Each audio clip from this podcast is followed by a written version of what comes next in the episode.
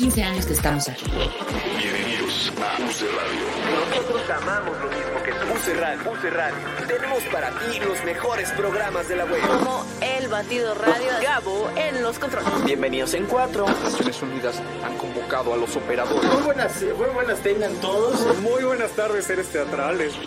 Hemos crecido y aprendido en conjunto, porque nacimos por y para ti. Pues somos como tú.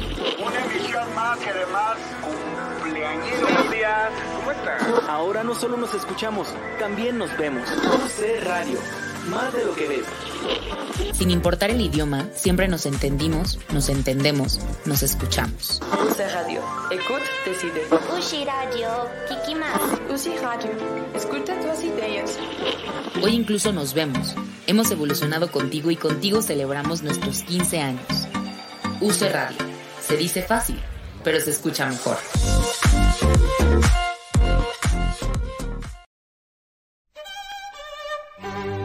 Llega un punto en toda relación en la que escuchas esas palabras. Y en UC Radio, Llegó el momento. Tenemos que hablar. Tenemos que tenemos que hablar. De teatro. Con Davo Herrera.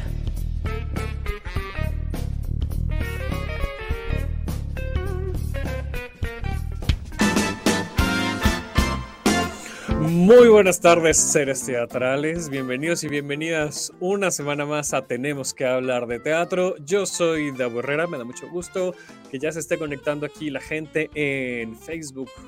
Eh, gracias a la gente que ya está conectándose en Facebook, ya sea de UC Radio, en el mío, en el canal de YouTube extraño, que mm, ahí está. Suscríbanse, eh, compártanlo y esas cosas que dicen los youtubers. Eh, y pues, ay, miren, ya está, ya está comentando aquí la gente muy bien. Dice Roger, buenas tardes, arroba el teatro es tu destino. Oigan, hace rato fue la conferencia de prensa de, de los Metro, en donde además de, de eh, anunciarnos quién va a ser el host de este año, que es Alan Estrada, anunciaron también el hashtag de, de este año, que es justo el teatro es tu destino, que ya bien nos puso aquí Roger. Bienvenido, Roger, muchas gracias por conectarte. Rebeca nos dice buenas tardes para todos. Eh, muchas gracias. Y pues bueno, ya que nos están eh, sintonizando en sus redes sociales, compartan el video por favor para que llegue a más gente. Síganos en redes sociales, nos encuentran como arroba daborrera9, eh, el burro por delante, por supuesto, arroba UC Radio MX en Twitter, Facebook, Instagram. Y pues bueno, aquí van a estar apareciendo además las redes de nuestras invitadas de, de, hoy. Hoy tenemos un programa variadito con tres proyectos de los que vamos a hablar. Muy, muy, muy sabrosa la plática como cada semana ustedes saben. Y si no nos están viendo en vivo, eh, seguramente es porque nos están escuchando en podcast. Y si no nos están escuchando en podcast, pues también que sepan que ahí estamos en, en todas las plataformas, en Spotify, Apple Podcast, Google, Google Podcast, Deezer, Himalaya. Ya estamos también en Amazon en audio, en, en, Audible, para que nos sigan. Eh, se suscriban, compartan también el, podcast y nos lleven a donde ustedes quieran. Pues vamos a comenzar con las presentaciones. Ah, bueno, no, gracias a Sam que hoy está en los controles, eh, ahí en, en, la cabina de producción. Eh, y a quién más le a Dave Saldaña, que es el productor de este programa, además, a Axel, que lo tengo aquí enfrente, que no está haciendo nada, pero, pero pues gracias por existir, Axel. Y a Zulem le mando un abrazo porque se nos enfermó un poquito y anda en recuperación. Uh, y ya está, ahora sí, ya hice todos los, los, anuncios parroquiales. Vamos a comenzar con las presentaciones de esta semana. Fíjense que fui a ver, bueno, fuimos, el señor productor y yo, a ver Rojo, una obra que se está presentando en la teatrería y hoy nos acompaña el director de esta puesta en escena, Oscar Rojas. ¿Cómo estás, Oscar? Hola, muy bien, ¿y ustedes? Muy bien, muchas gracias, bienvenido. Muchas gracias a ustedes por la, por la invitación para poder platicar un poquito de la obra y que la gente pues se lance al teatro, ¿no? Exacto, exacto, ya que están abiertísimos, ahora sí, ya no hay pretexto. Ya no hay pretexto, ya abiertísimo, semáforo verde y, y, ya el, el, aforo al 100, ¿no? Exacto, ya, ya, ya está, existe, ya no, hay, ya no hay pretexto, pero, pero si todavía les da miedo, no se han vacunado o nos ven de otras partes de la ciudad o del mundo, pues también que sepan que hay proyectos en streaming como los otros dos de los que vamos a hablar el día de hoy. Y uno de ellos es Psicosis o la quinta fase lunar de este ciclo del que hemos estado hablando las semanas anteriores, el ciclo de teatro con derechos. Y para hablar de este proyecto nos acompaña Florencia Ríos. ¿Cómo estás, Florencia? Bienvenida. Hay nada más que te pongan al aire, ya. Ya, estamos, ya. ¿Cómo estás?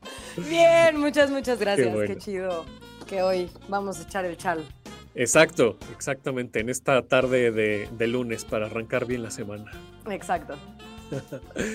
Oigan, y también estoy muy feliz porque hablábamos ahorita de, les decía, ¿no? De los proyectos en stream, que ahorita nos cuentas de psicosis, pero también hay otro que por segundo año consecutivo eh, se va a presentar en, en streaming y es la sexta vez, yo creo, bueno, no, porque el programa no tiene tantos años, pero al menos sí es la cuarta vez que recibimos en este espacio a alguien de los cuentos de la Catrina, porque ya es tradición en este programa hablar de los cuentos de la Catrina y nos acompaña Lalo Siqueiros. ¿Cómo estás, Lalo?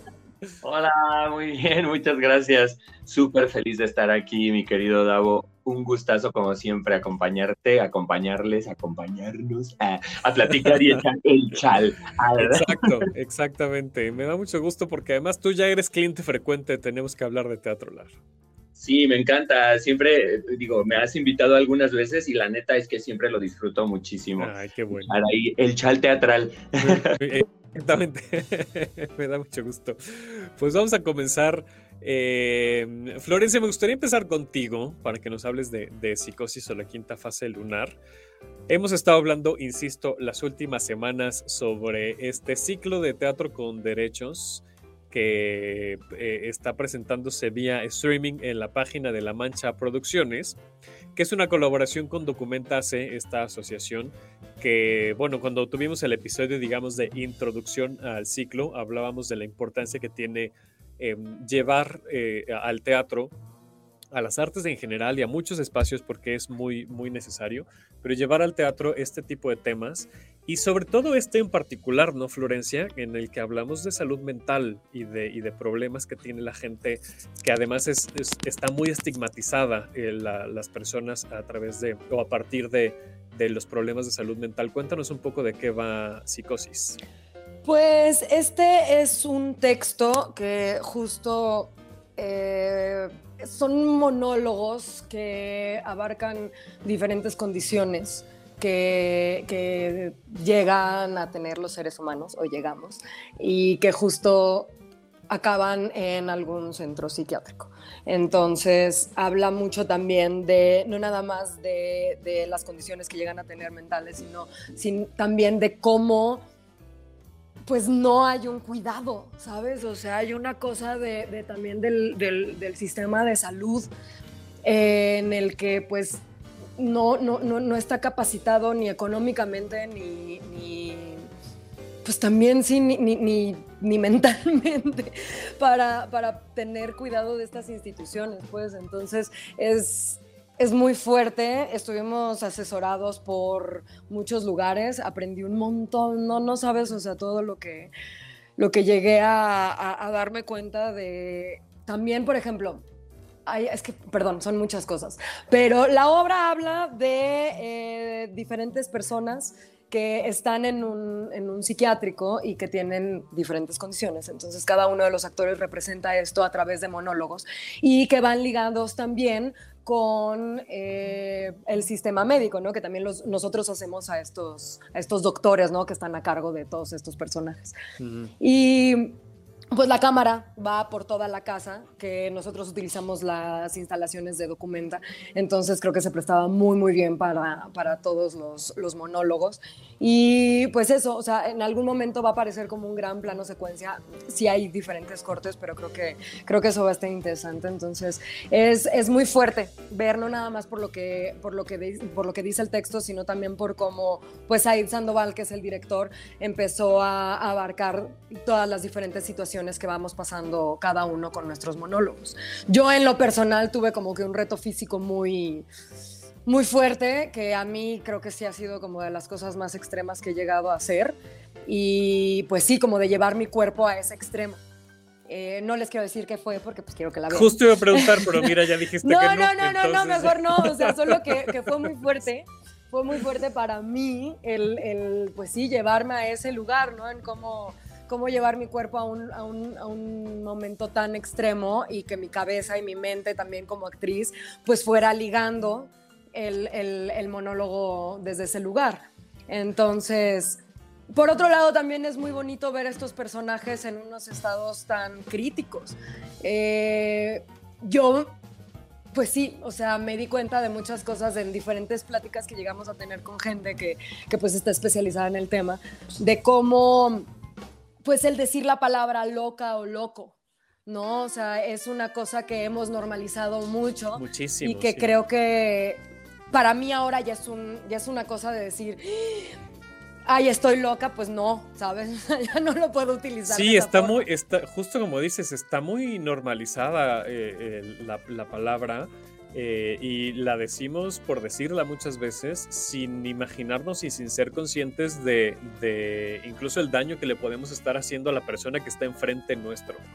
Eh, el- incluso el tirarle de a loco, el me puse a gritar como loco, el, un montón de, frases que usamos a diestra y siniestra. Y es que hace rato decías que me, que me llamó mucho la atención. Que cualquier persona, es decir, no hay ninguna persona que esté exenta de, de padecer alguna enfermedad psiquiátrica, no, no existe ninguna persona que, definitivamente no sea inmune, ¿no? Eh, y entonces creo que banalizamos mucho el cómo nos acercamos y cómo nos referimos a estas personas sin y faltándoles al respeto, ¿no? Sí, totalmente. O sea, algo que también vimos mucho aquí en la obra es, hay, hay algunas partes en las que exponemos como doctores casos de internos. Entonces, algo que nos explicaba la, terapeuta que nos, que nos asesoró era que justo, eh, por ejemplo, alguien que es adicto al alcohol, cómo esta persona se puede tratar. Entonces es muy difícil, en, en- por lo menos en nuestro país y en otros países, ella se aventuraba a decir que en realidad rehabilitáramos a estas personas. O sea, un alcohólico perfectamente puede volver a tomar. La cosa es que eso cuesta mucho dinero, mucho tiempo y el sistema médico y el gobierno normalmente no quiere, o más bien no es que no quiera, sino que tampoco puede, porque también hay otras cosas que hay prioridad en los diferentes países. Entonces, es muy difícil ver que esto también es una prioridad y que tener a alguien que igual no tiene un problema, por llamarle problema, ¿no? Pero en realidad es una condición.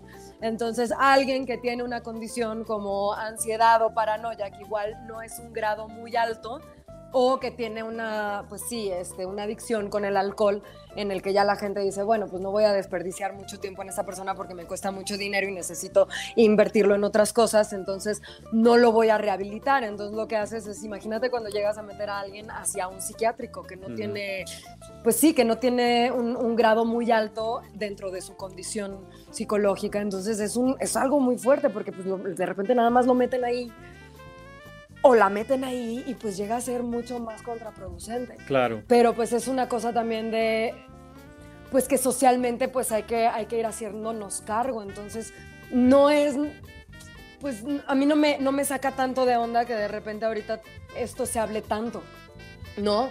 Y que todos tengamos, o que tengamos, sí, que todos tengamos un acercamiento a eso. Todos hemos pas- pa- pasado por un ataque de ansiedad. Todos estamos pasando por momentos rudos y más creo que con la pandemia se ha acentuado mucho esto, ¿no? Sí, Personas total. que hayan tenido COVID o que a alguien se les haya muerto de, de- del COVID, ¿no? O sea, creo que también es algo que, que de repente te llega a un, a un nivel en el que pues no estamos preparados y, y es, es muy fuerte, es muy fuerte. Oye, y desde, desde tu perspectiva, incluso, bueno, abro la pregunta también para, eh, para Oscar y para, y para Lalo. ¿Qué tanta cercanía tienen con este tipo de situaciones? No quiero que, no estoy pidiendo que, que me digan cosas que no quieren contar, pero en el sentido de la sensibilización, es decir, mi pregunta va a qué tanto se necesita y qué tanto el teatro desde su perspectiva puede ayudar a visibilizar, sensibilizar a las personas en este tipo de situaciones. Sí, ay, bueno, totalmente. O sea, siento que ahorita que es- escuchaba hablar a Florencia, decía como, qué importante, o sea, y qué poderosa puede ser eh, la herramienta del teatro o el teatro como herramienta para abordar estos temas, ¿no? Porque definitivamente siento que sí están súper estigmatizados, o sea, en muchos sentidos, que no lo hablamos, que no lo decimos, que nos referimos de manera incorrecta como a estos temas, y entonces poder verlo a través de una pieza que, en la que, digo, a través de la ficción nos distanciamos, pero para después acercarnos de nuevo y como conectar, siento que es muy valioso y muy necesario, ¿eh? Siento que en estos tiempos ay Dios, estamos cañón, o sea, a nivel personal, eh, pues sí, o sea, algo de ansiedad, algo de ese, de ese tipo de cosas que a veces no entendemos y que digo, ¿qué me está pasando, no? Este, los niños, este, creo que necesitan saber de esto. Yo, la verdad es que tengo parte de familia que dice, no, ¿cómo crees ir, al, al, psiquiatra o al psicólogo? No, hombre, eso es solo si estás loco, justamente, ¿no? Para loquitos o como ese tipo de cosas. Entonces,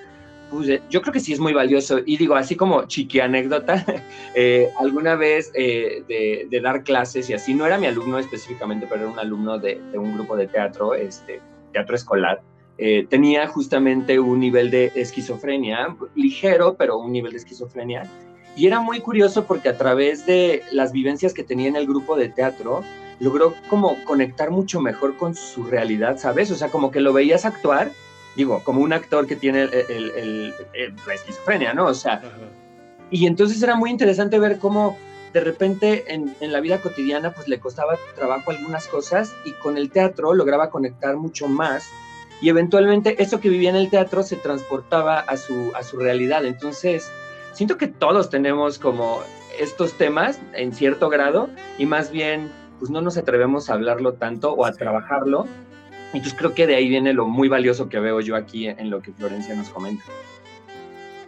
Sí, totalmente, totalmente. Creo que, que los temas que nos dice Florencia con base a su obra, pues son importantísimos. Si bien creo que el teatro no es, no es terapia, porque el teatro es ficción, creo que sí es un vehículo sí es una herramienta para que la gente se identifique. Ahorita que Florencia mencionaba el, que ponía el ejemplo ¿no? de, una persona alcohólica, eh, yo creo que, lo que, los que lo hemos sido o los que hemos experimentado este tipo de emociones, creo que, que hay una cosa profunda que, abajo del alcoholismo, ¿no? un hueco de amor, por ejemplo, y creo que esas cosas, mostrarlas en la ficción, mostrarlas en el teatro, conecta con el espectador y la gente que lo ve, pues como son cosas universales, son cosas que nos pasan a todos aquí en China, pues creo que con eso conecta y la gente se identifica, ¿no?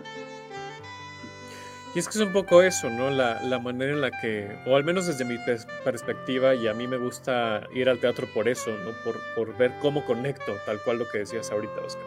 A mí, eh, aquí hemos hablado, y, y, las veces que ha estado Sabel, me dice todo lo contrario Isabel Castro, que a ella no le gusta conectar con lo que pasa en, la obra, sino al revés, ¿no? Le gusta ver la otra edad, ¿no? Y qué le pasa a la otra persona, ¿no? A mí sí, a mí sí me gusta encontrar la manera en la que esa obra está hablando de mí, porque narcisista, seguramente, pero yo disfruto esas obras.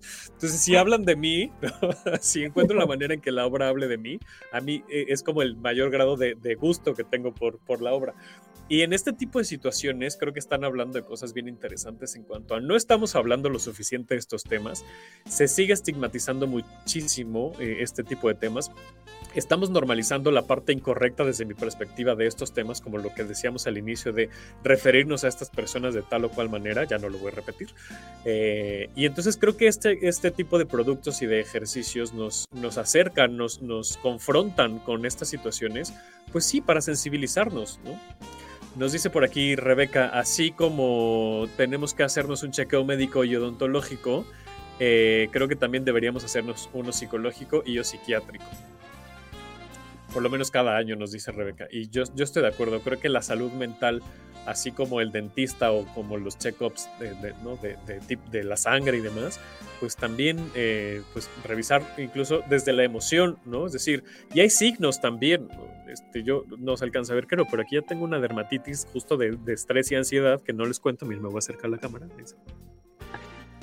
Y es que es justo eso, no nos estamos tratando lo suficiente y esto es regaño para mí mismo porque no he ido a revisarme ni, ni, ni con el dermatólogo o la dermatóloga, ni, ni, ni el tema emocional. ¿no? Claro. Qué fuerte. Cuéntanos, Florencia, cómo vemos esta, esta obra.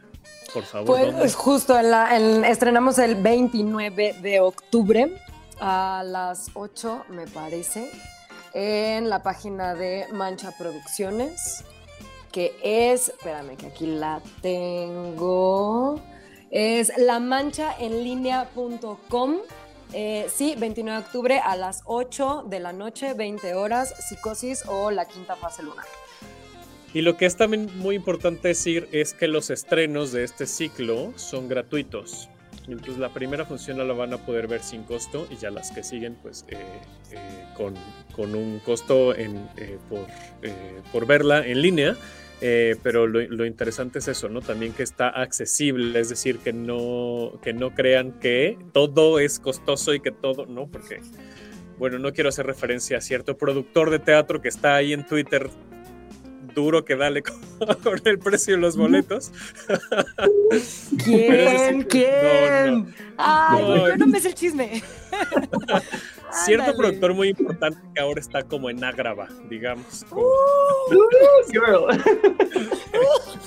y que tiene su razón, pues tampoco lo estoy juzgando, ¿no? Es decir, también, es, también es un negocio, ¿no? También hay, que, hay que hacer, digo, si, lo ves como una empresa, por supuesto que, que hay que eh, cobrar lo que sea justo, ¿no? Pero está como muy, este, dice Cristian, hay quien sabe.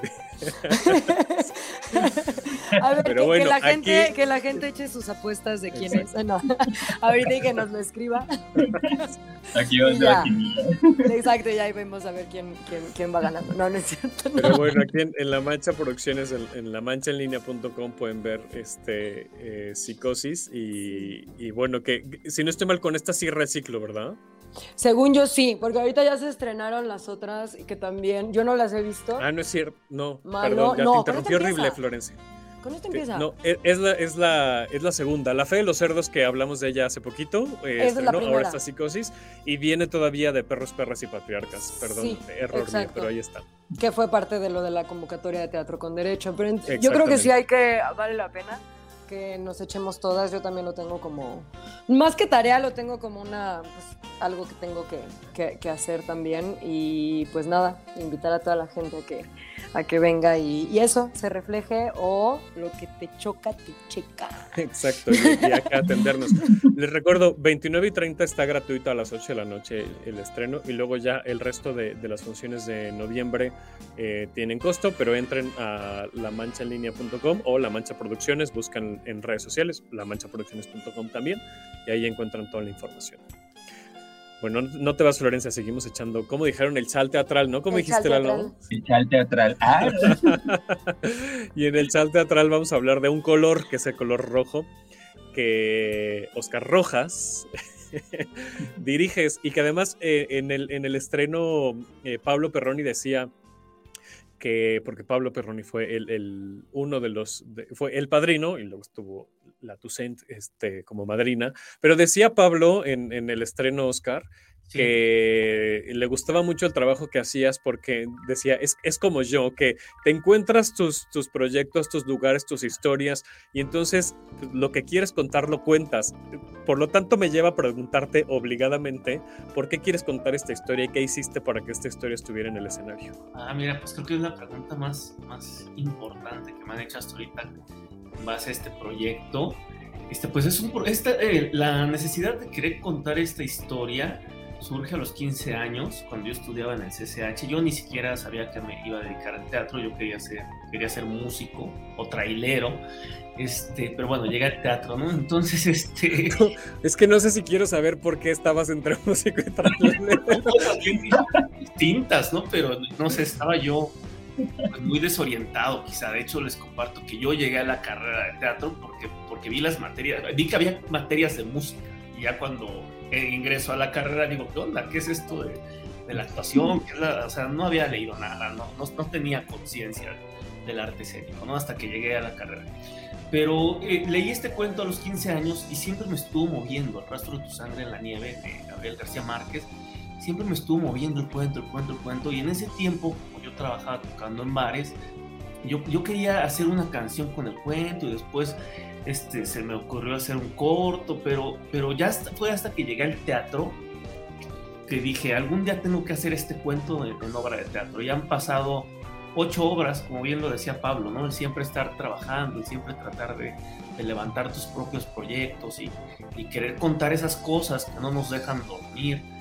Y, ya después de ocho obras fue que me, decidí a, producir y a dirigir esta, esta obra, justo por esta inquietud que, tenía de hace años y porque me parece que el cuento es poderoso y los temas que toca son, son fundamentales y universales y que conectan con la gente.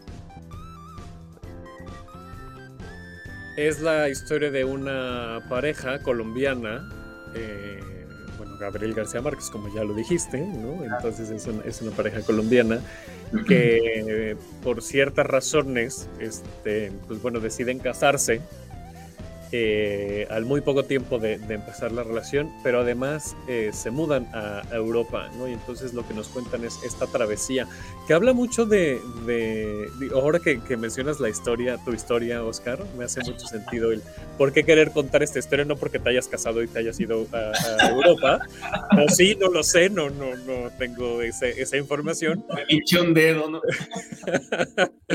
de ahí estás con el de, bueno, ya no vamos a decir mucho de la historia, pero lo, lo, interesante creo que es justo las travesías, ¿no? Es decir, estamos hablando del viaje de las personas, ¿no?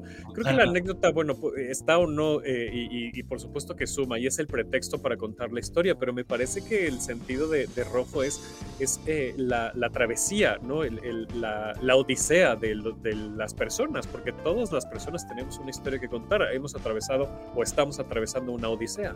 Totalmente, sí, yo creo que como bien lo dices, tiene, la obra tiene muchos tópicos, ¿no? Y quizás solo un tema, pero sí definitivamente trata de esto que dices, de las travesías y los caminos que tenemos como seres humanos, de, la, de lo difícil que nos cuesta, de lo difícil que es comunicarnos entre seres humanos. A mí me gusta mucho una frase de los diálogos de Platón que para mí es como que engloba el cuento, que dice, le dice Sócrates, ¿no? Platón a Sócrates, no recuerdo, dice, ¿cómo podrías saber lo que estás buscando si no sabes lo que estás buscando? Porque de encontrarlo, ¿cómo podrías reconocerlo? Claro. Creo que eso pasa con los personajes, no, no saben lo que están buscando, principalmente Billy, Billy, Billy Sánchez, no sabe qué está pasando con él, no sabe ni qué quiere, entonces por eso mismo no lo encuentra. Rojo también me recuerda a este cuento de Edgar Allan Poe, la carta robada, que todo el tiempo están buscando la carta y siempre la tuvieron enfrente. Entonces es eso, que, que no sabemos mirar, no sabemos escuchar. Y también hemos hablado en, en otras entrevistas y en, muchas, en muchos lados, en la sinopsis, que Rojo trata del amor. Pues sí, Rojo trata del amor, pero yo creo que lo, trata del amor desde, la, desde, desde este lado, desde que el amor no duele, desde que lo que duele son las ilusiones que uno tiene respecto del amor. ¿No? Porque cuando nos enamoramos, generalmente nos acercamos al otro, a la otra, para otorgarle el derecho de hacer lo que uno no hace por sí mismo, aceptarse y amarse. Y cuando uno no entiende que el amor está en uno, el amor emerge de uno. Creo que eso es de lo que trata Rojo, que todos lo hemos experimentado. No, no sé de qué hablas, la verdad. no, ¿cuál amor? No. ¿Quieres contarnos algo más? Una, otra chica anécdota, Lalo? No, no, para nada. Todo bien. Aquí, aquí, sí ya no dices. Aquí sí ya Oye, no, y todos ahorita Deja, con dermatitis. Me la, me la reservo y me empieza a salir, ¿no? Y yo... todo, el tiempo. Y es que sí, ¿no? Y el encontrarse, ¿no?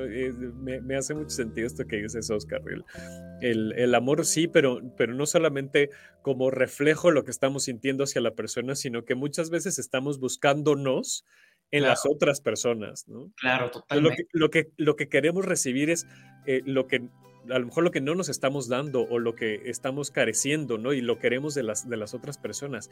Y cuando no hay ese reflejo, pues entramos en este tipo de historias como la de Rojo, tal cual. Totalmente, sí, yo creo que Billy Sánchez incluso está buscando, pues, una madre, ¿no? En esta pareja, hay, hay algo edípico ahí. Eh, ya metiéndonos un poco al psicoanálisis, sí, definitivamente creo que desde las carencias de los personajes es lo que los lleva a, a unirse, ¿no? Lo que los junta. Oye, ¿y el trabajo con, con Viera, eh, cómo fue? Porque me dices que tú, el, el, cuento original desde los 15 años, pero luego que Viera hizo la adaptación eh, por, por pedido o te la encontraste que, que, ya lo había hecho. Cuéntanos cómo fue este encuentro. Pues Viera eh, la conocí por otra amiga. O sea, yo lo que sí tenía claro es que yo no podía adaptar ese cuento porque en realidad nunca he escrito nada y me di a la tarea de buscar gente que escribiera, de, de leer sus cosas, etcétera, y Viera me pareció una excelente opción. Entonces le pasé el cuento, le, le, gustó el cuento, creo que no lo conocía, y bueno, quedamos, eh, hicimos un trato para que ella lo adaptara, y me iba mandando borradores, ¿no? Me iba mandando como la historia, y yo de repente le decía, oye, pero ¿por qué no mejor esta escena moverla para acá? O, okay. o, o cámbiala aquí, o cámbiala allá, y ella lo, lo iba haciendo. La verdad es que también siempre este, pues ella ponía unas cosas muy locas en la obra y que se quedaron en el texto, pero que ya yo en la dirección decidí mover o decidí no poner o poner otras o cambiar algunos textos. Creo que Viera me dio toda la, la libertad para poder trabajar con su texto y eso se lo agradezco enormemente. Y quiero ofrecer una disculpa porque solamente estoy diciendo Viera porque soy incapaz de pronunciar su apellido. sí, Jobliagina, es, es ruso el apellido. Viera Jobliagina. Pues mira, para, para no meterme... Pero así se pronuncia, tengo entendido. Para, para no meterme yo en, en, camisa de once varas, prefiero llamarle Viera, yo con mucha confianza, ya que me autoadjudiqué con la, Sí, dramaturga. Viera. Que, que me parece que, bueno, no sé, ¿no? Que, que entonces el, el proceso, eh, pues bueno, tal cual lo estabas buscando, eso me gusta mucho. Eh, Reafirma lo que decía Pablo en, en escena, bueno, en, en el escenario ese día. Este, te buscaste las, la manera de, de cristalizar y materializar esa idea que tenías. Claro, sí, sí. eh, iba terminando yo un proyecto de, de televisión y dije, bueno, ¿qué, qué, qué tengo? Voy a hacerlo a partir de lo que tengo, ¿no? No a pesar de lo que tengo. Y, y fue así como empecé a buscar al equipo, a reunir a todos para empezar a levantarlo, para empezar a levantar este proyecto literal con recursos propios, ¿no? Literal con, con, con mi sueldo de mi otro empleo, que, que es eh, haciendo televisión. Entonces, este, pues ha sido un viaje bien padre. Eh, ha sido un viaje maravilloso trabajar con, con, los actores, este, con cada uno de los creativos. O sea, ha sido algo muy, muy chingón. Sí, el estrés que, que, que, que genera los, los, los, ensayos y claro. etcétera, etcétera, las agendas apretadas de los actores. Sí, le, le, hace así este Florencia haciendo sí, énfasis a mi dermatitis. Pero con un gran, un gran gozo, un gran gozo y una gran satisfacción poder materializar, como bien lo decía Pablo, este, este sueño, porque te digo, pues este cuento me estaba haciendo ruido desde los 15 años y ahora poderlo ver en el escenario es como decir, bueno, ya, es algo que me debía, ¿no? Y, Ay, qué cool.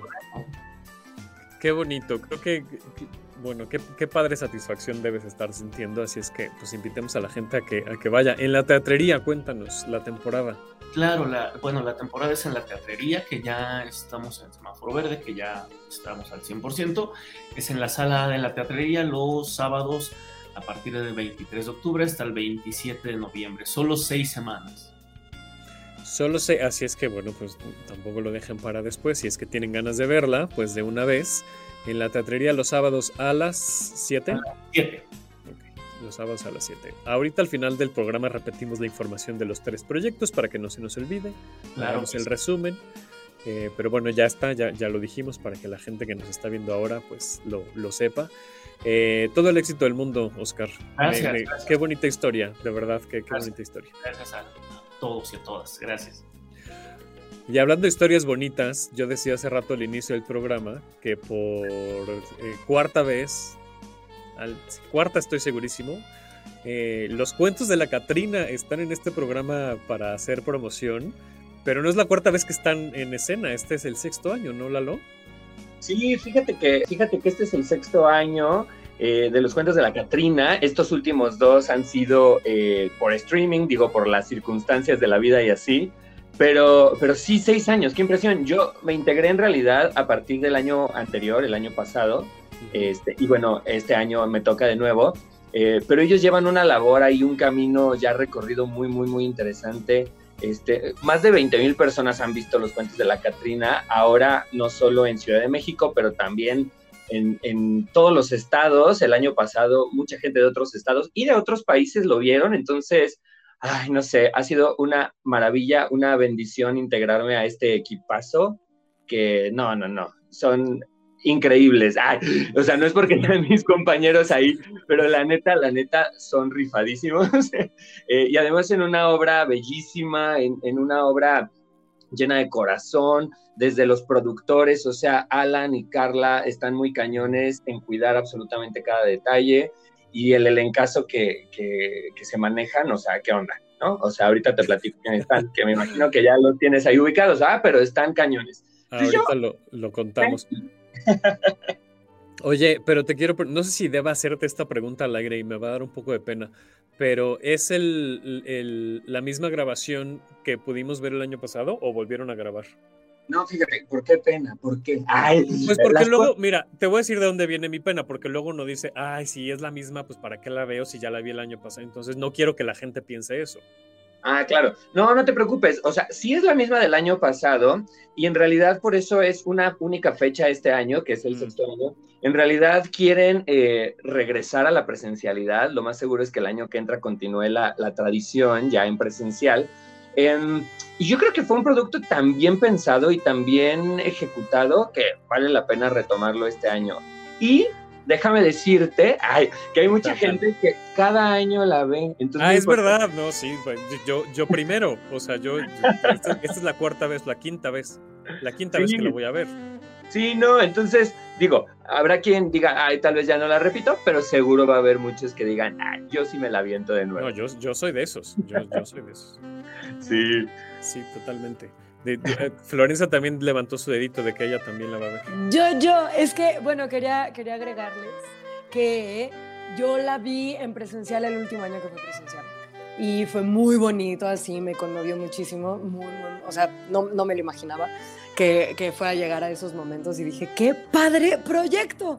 Y el año pasado la vi eh, ya la versión streaming y creo que cabe mencionar que obviamente el teatro presencial es hermoso y es una cosa que se tiene que vivir por siempre y me alegra mucho que ya estén planeando regresar a hacerla presencial, pero que lo padre de verla en streaming es que lo puedes hacer con tu chocolatito caliente, claro. puedes traer tu pan de muerto, llorar a gusto, reírte a gusto, este, está muy bonito también, entonces eso creo que yo quería, yo quería rescatar que fue mi experiencia. Sí, totalmente. Entonces, digo que también me gustó mucho presencial porque yo me volví una niña y que me encanta regresar a ser así una niña y, y decirle a la gente, yo y esto, y, y, estar ahí como que participando también. Amo.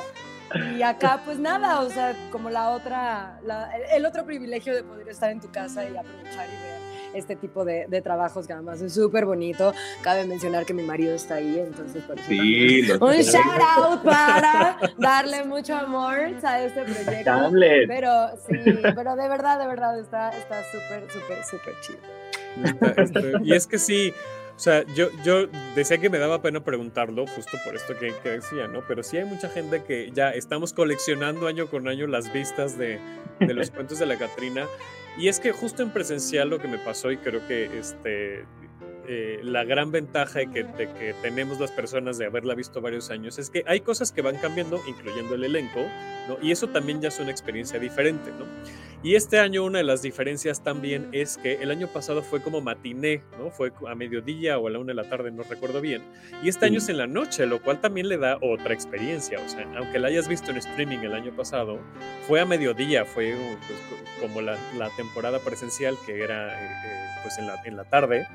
Claro. Eh, pero ahora 8 de la noche, entonces creo que va a estar muy bien justo para el cafecito, el pan de muerto, la cobijita, la llor lloradera a gusto, ¿no? Entonces eso también es, insisto, es una experiencia diferente. Sí, totalmente de acuerdo. Incluso me tocó ver por ahí fotos de familias que pusieron así de que el proyector en la, en la pared blanca o en la pantalla o así. Y, y, la cosa es que comprando un acceso, o sea, para una pantalla lo pueden ver en familia o con amigos claro. y está buenísimo. Hablando de lo que decías, ¿no? De la, que sea accesible también para el público, siento que está súper accesible y muy sencillo además de adquirir el, el, acceso. Entonces creo que está muy buena la opción. Ay. Sí, sí, sí, sí, la verdad es que sí. Ahora sí, si quieres, platícanos de, del elencazo que tiene los. Sí, pues fíjate, a partir digo, del año pasado está Maribán Martínez como el narrador, está Jimena Párez en La Catrina, que es maravillosa, porque además echa unas rolas así bien padres que compuso Iker Madrid para la obra. Está Hamlet Ramírez, ya vi por ahí, el mariado. este, que es maravilloso, además, yo no lo conocía tanto, o sea, realmente lo ubicaba y todo, pero no había convivido con él y en este proceso que tuvimos, bueno, maravilloso, cómo reímos la pasamos bomba, por cierto. Este, Alicia Paola, que es la mamá, y luego están los niños de la familia Martínez, que son María Perroni Garza y Bastián del Wii, y bueno, tu servilleta como el Mr. Treat, pero además tenemos otras cuatro personas maravillosas que operan todas las, eh, las marionetas Las gigantes. marionetas, sí. Son increíbles, sí, sí, sí. O sea, haz de cuenta que como que luego a ellos no los vemos y todo, pero Odi, Lucy, Tlali y Giovanni son increíbles porque además estas cosas pues son enormes y así, y lo hacen sensacional, los están haciendo como a los, a los y luego hacen a este fantasma gigante y así, entonces es como todo un espectáculo para, para, digo, para los niños, pero también para los grandes y como para reconectar con la belleza de las tradiciones del Día de Muertos, además. Sí, pero respetando el resto de tradiciones, y eso es algo que me gusta muchísimo de los cuentos de la Catrina, porque sí, evidentemente es hablemos de las tradiciones mexicanas y de eso va un poco la anécdota de los niños que quieren hacer, que quieren eh, comerse su pan de muerto y quieren hacer calaveritas, ¿no? Y la mamá, ya no les voy a contar mucho la historia, esto sucede en los primeros cinco minutos, pero la mamá está como que, mm, no, y el papá igual está lleno de trabajo, entonces como que no les hace mucho caso, ¿no? Pero eso no quita, es decir, aunque el enfoque es hacia, hacia la tradición de Día de Muertos, justamente tu personaje es esta parte de, ahí vive, ahí existe y convivimos con las otras tradiciones porque pues no restan al final, ¿no? Al, contrario, justo en esta anécdota, en esta historia, se comprueba que en las otras tradiciones suman y que ayudan y que acompañan, y eso me parece muy, muy interesante de, de los cuentos de la Catrina. Sí, justo. O sea, cuando, cuando me dijeron como de, ay, ¿qué onda? ¿Te avientas a hacer al Mr. Treat, que es el embajador de, del Halloween? Como que al principio yo dije, ay, pero yo no soy tan de Halloween, ¿no? Pero, ok, vamos a ver qué, qué pasa.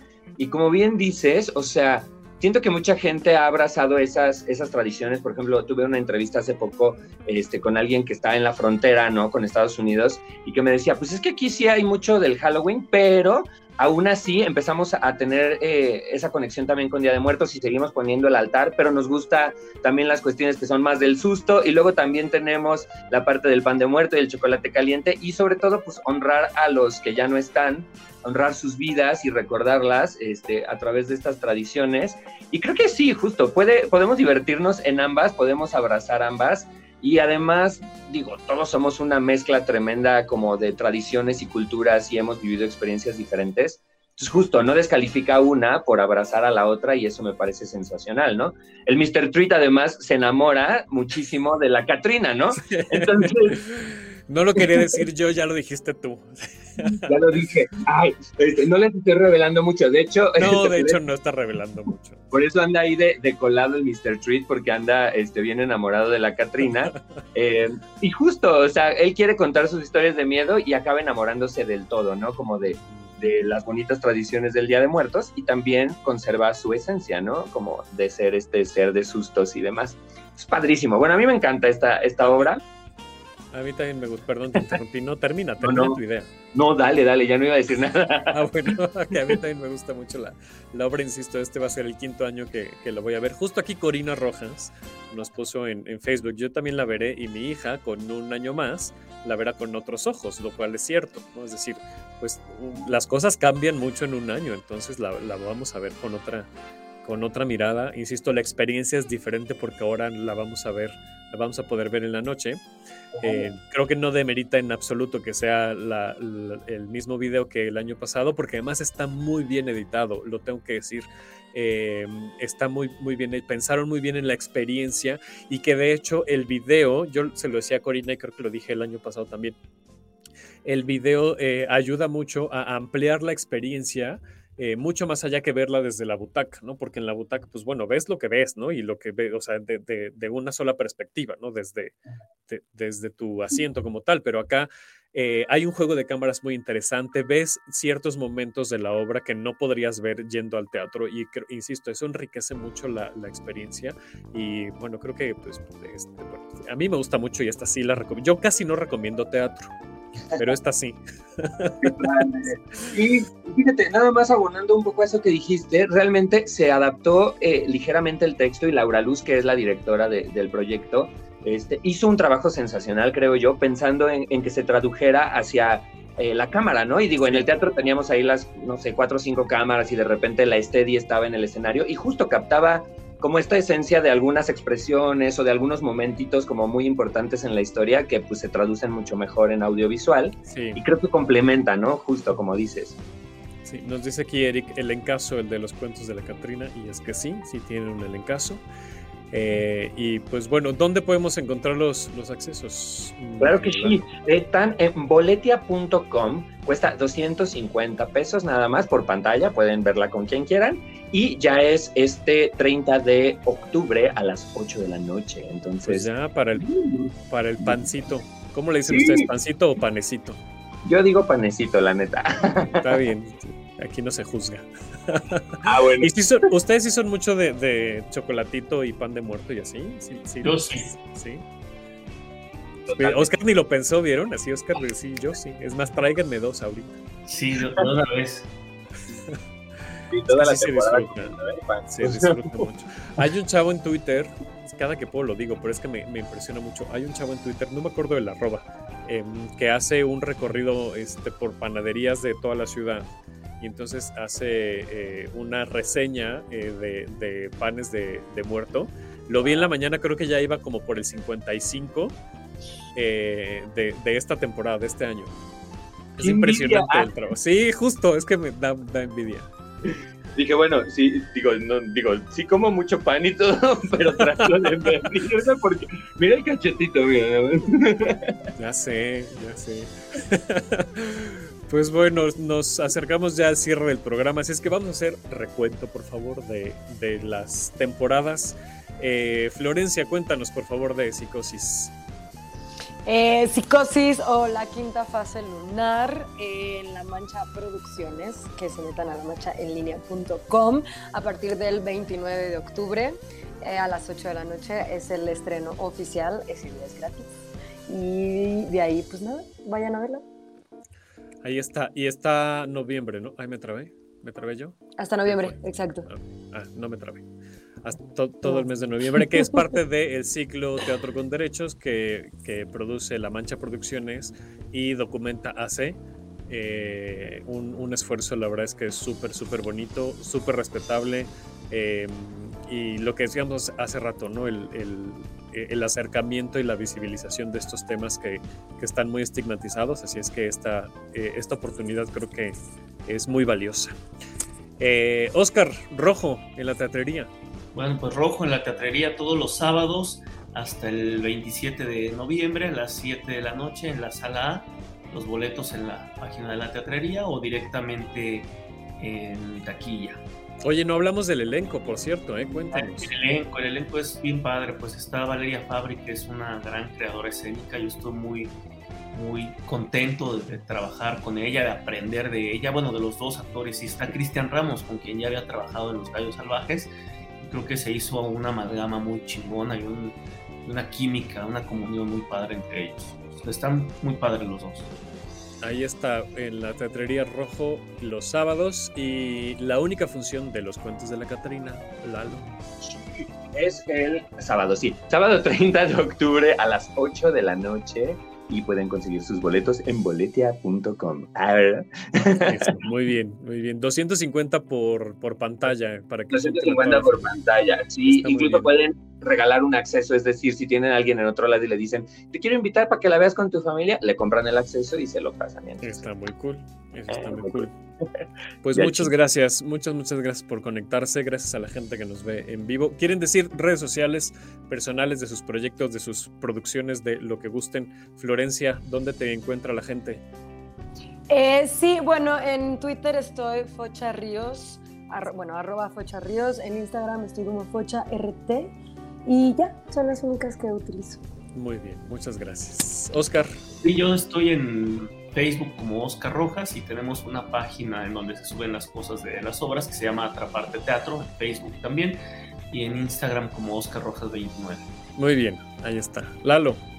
Sí, eh, Facebook e Instagram de Los Cuentos de la Catrina, así tal claro. cual, Los Cuentos de la Catrina, y Twitter Cuentos Catrina, y las mías en todos lados, bueno, casi todos lados, arroba Lalo Siqueiros, así tal cual. Instagram, casi Twitter. todos lados, dice el disclaimer. En TikTok iba a sacar mi TikTok porque pues ya chaborruco y todo, y, y, ya me habían ganado arroba Lalo Siqueiros, y yo maldito. No. Sí. Entonces creo Hazle que tuve como que yo que le... Siqueiros Lalo o algo así, o sea, no Hazle sé. como yo que le puse un número al final. Ándale, eso puede ser. Pero no Y quiero ya. ser Lalo Piqueiros 2, yo soy el uno. El, el primero, sí. A mí me pasó que yo tenía la cuenta de Twitter, arroba da Borrera, y por alguna situación la cerré. No les quiero contar ese triste episodio en mi vida. Y cuando la quise recuperar, pues ya me la habían ganado. Entonces, pues tuve que ponerle número. En fin, así es esto. Por cierto, me pueden seguir como arroba Davo Herrera 9 en Twitter e Instagram. Está la página de Facebook que la encuentran como Davo Herrera. Eh, síganos también en arroba UC Radio MX en Twitter, Facebook e Instagram para que se enteren del contenido de toda la estación. Recuerden que estamos en podcast, tenemos que hablar de teatro y toda la programación de UC Radio está en podcast en todas las plataformas, en eh, Spotify, Apple Podcast, Google Podcast, Himalaya, Deezer, Amazon Audio, en todos lados ahí estamos para que nos sigan por favor. Y, y, que, y ya nada más son las redes, ya está. Eh, muchas gracias a Sam que estuvo en los controles. Nos dice aquí Eric, saludos a todos, cuídense mucho y muchísimo éxito en todo. Muchas gracias, Eric. Bueno, la, los deseos son para ustedes, a mí. Mucho éxito en el programa, yo creo. Sí, para la dermatitis. Ah, bueno, sí, éxito en la dermatitis, exacto. Ay, no, perdón, te estoy buleando, Rui. Estás en súper confianza, como si no me conocieras, que yo también buleo a la gente. Perdón. No te preocupes, me de, burlo de, de ti eso va este programa, tú no te agobies. Y aquí lo primero que hacemos es bulear. Qué bueno que no hables de lo del amor y eso, ¿eh? Porque ya me imagino. Al rato ahí te encargo, Narco. No, porque se, se sabe que este buleo es con cariño y con respeto siempre, entonces por eso, se- por eso se acepta y, y se, eh, se, se cobija, se abraza eh, ese buleo bonito.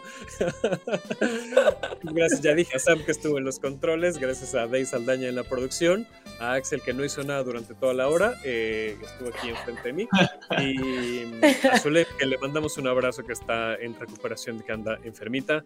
Y pues nada, nos vemos el próximo lunes. No se pierdan los siguientes programas. Tenemos que hablar de teatro porque lo vamos a enfocar a lo que va a suceder en la tercera ceremonia de premios Los Metro. Vamos a hablar de, los, de las personas nominadas, que este, este miércoles salen las nominaciones. Eh, y seguramente la próxima semana también hablaremos de quiénes ganaron los ACPT, porque este jueves es la premiación. Ahí nos vemos en el Teatro de la Ciudad Claro. eh, para hacer la cobertura. Y pues bueno, los siguientes programas hablaremos de, de los Metro, que ya estamos a muy pocas semanas de, de la ceremonia. Así es que pues aquí les esperamos el próximo lunes a las 4 de la tarde. Yo soy Davo Herrera. Adiós. Gracias. Bye. Muchas gracias por conectarse. Gracias, gracias. Bye, gracias. Bye. Besos, besos. Esto fue Tenemos que hablar de teatro. Si lo quieres, déjalo ir. Si es Davo Herrera, volverá cuando menos te lo esperes.